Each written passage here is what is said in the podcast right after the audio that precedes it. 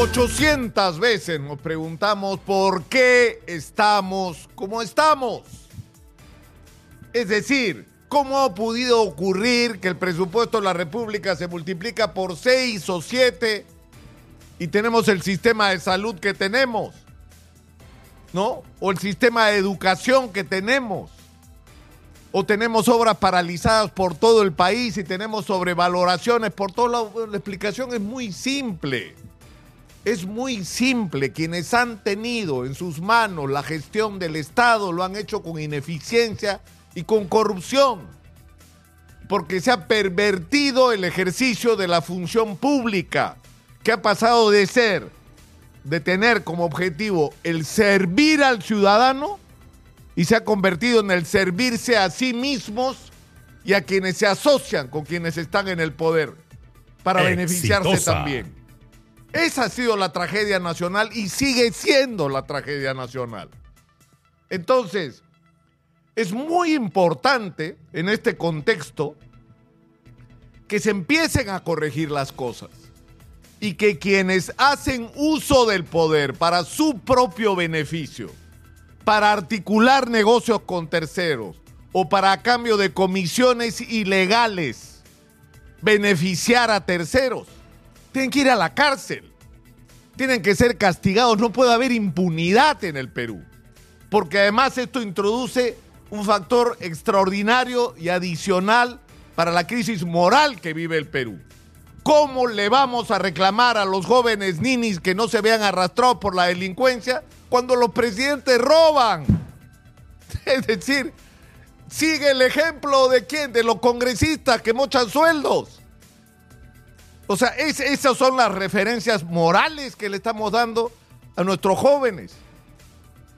Entonces, no puede haber impunidad, tiene que acabarse. Es decir, parte del proceso de sanación nacional, si la palabra está correctamente utilizada, es no solamente tener un Estado eficiente y libre de corrupción, sino que ese objetivo que pasa por eliminar la dedocracia, instaurar, instaurar la meritocracia, por transparentar todas las adquisiciones, por concentrar las adquisiciones para poder vigilarlas de una manera cercana. Eh, todo esto tiene que ir de la mano con el castigo a los corruptos. Entonces ahora hay una superalianza, superalianza, que incluye desde, desde Vladimir Cerrón hasta Keiko Fujimori desesperados porque no pase nada en los juicios anticorrupción. Y ahí están todos juntos del brazo, igual que la mesa directiva del Congreso, abrazados, defendiéndose de la mano de la justicia. Y hoy va a ocurrir algo importante. Hoy hay una apelación solicitada por la Fiscalía con respecto a una decisión que pretende volver la investigación sobre Pedro Pablo Kuczynski a nada. A nada. Y eso es algo que la justicia peruana no tiene derecho a permitirse. Porque el señor Pedro Pablo Kuczynski no es pobrecito, no es ninguna víctima, no señor. El señor Pedro Pablo Kuczynski durante años de años ha utilizado sus posiciones en el poder para hacer negocios, para hacer negocios para él. Y les digo alguno, Hand Oil, la gran beneficiaria de la exportación de gas peruano el señor Pedro Pablo Kuczynski estaba en el gobierno tomando decisiones que favorecían a Hanoil o fuera del gobierno trabajando con Hanoil. Y hemos logrado una situación absurda, absurda, en que no solamente hemos permitido que nuestro gas se vaya para afuera y no se utilice como ha debido utilizarse todos estos años para beneficio de los peruanos, sino que además ha terminado en, unas operaciones donde lo que nos pagan no corresponde en absoluto al valor real de nuestro producto en el exterior. Y ahí tiene una responsabilidad el señor Pedro Pablo Kuczynski y sus socios de Hanoi. Y el señor no ha recibido ningún castigo por eso que ha perjudicado el destino del Perú.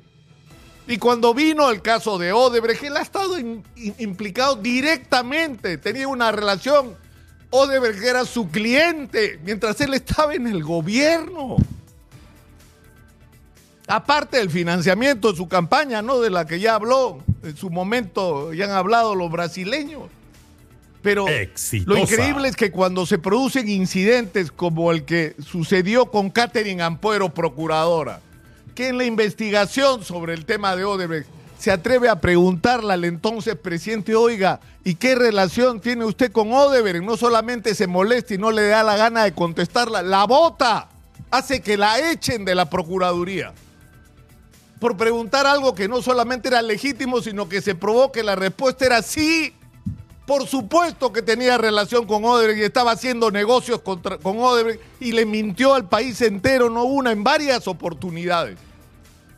Es decir, una vez más, pretendió utilizar su presencia en el poder no solo para hacer negocios, sino para protegerse de las investigaciones y de los castigos que merecen las personas que hacen lo que él había estado haciendo durante años en el Perú. Pero no solo eso, no solo eso. Cuando se puso en evidencia su vinculación con Odebrecht y el tema de la vacancia presidencial se puso sobre la mesa con sobradas razones, hizo algo que yo no sé cómo calificar. Yo entiendo perfectamente a Kenji Fujimori. Su padre está preso, es un anciano, está enfermo y Kenji no quiere que se muera en la cárcel. Y está desesperado por hacer cualquier cosa que pueda sacar a su padre de la cárcel, llevarlo con su familia y que se muera con ellos. Y Pedro Pablo Kuczynski convirtió esa angustia familiar, esa desesperación, ese sufrimiento en una moneda de cambio. Te cambio el indulto a tu viejo por votos para que no me vaquen. Díganme qué calificativo moral debería recibir una actitud como esta. Aparte de todo lo otro que hicieron, ¿ah? ¿Cómo es la nuez? ¿Qué te tengo que dar para que votes para la vacancia? ¿Qué cosa quieres? ¿Obritas acá, obritas allá? ¿Qué, qué quieres? Y hasta ahora no sabemos todo lo que se dio Exitosa. para impedir esa vacancia que finalmente terminó con la renuncia de Pedro Pablo Kuczynski, que era inevitable. Entonces, por Dios, o sea que el señor Pedro Pablo Kuczynski es un hombre mayor, sí, que tiene problemas de salud propios en los hombres de su edad o las personas de su edad, por supuesto que sí, pero que el señor Pedro Pablo Kuczynski es una víctima, que el señor Pedro Pablo Kuczynski es inocente, por Dios. El señor Pedro Pablo Kuczynski merece ser castigado severamente y merece ser sentenciado. Luego se discutirá si por su edad, sus por condiciones de salud, cuáles deberían ser lo- los procedimientos que se usen para que cumpla con sus obligaciones y con el castigo que la justicia le imponga. Pero no me vengan con la historia que el señor es inocente o que el señor es una víctima. Insisto, porque es una desvergüenza que se pretenda decir eso. Y yo creo que estamos en un momento muy crítico en la vida nacional. Un momento en que tiene que producirse cambios significativos en el Perú. Donde tiene que construirse una nueva clase dirigente que se haga cargo de este país y que tenga como una de sus principales características no parecerse. No parecerse a esta clase política de la que Pedro Pablo Kuczynski es un emblema y que lo que ha hecho es utilizar sus posiciones de poder para enriquecerse, para favorecer a sus clientes y favorecer a quienes se vinculaban con él en los negocios privados. Eso se tiene que acabar en el Perú de una vez y para siempre. Y el camino para, eso se aca- para que eso se acabe es que no haya impunidad. Porque ahora resulta que todos los acusados de corrupción, los políticos acusados de corrupción, por, pobrecitos son perseguidos políticos. ¿No? O sea, pobrecitos lo quieren castigar. No es así. No es así. Hay que ser muy severo. Yo insisto, es cierto, es un hombre mayor, es un hombre que tiene padecimientos Exitosa. propios de su edad. Eso tiene que ser tomado en cuenta a la hora de ejecutar la sentencia. Pero el señor tiene que ser sentenciado. Porque es lo que merece. Y es más, es lo que merecemos los peruanos si queremos construir un país distinto.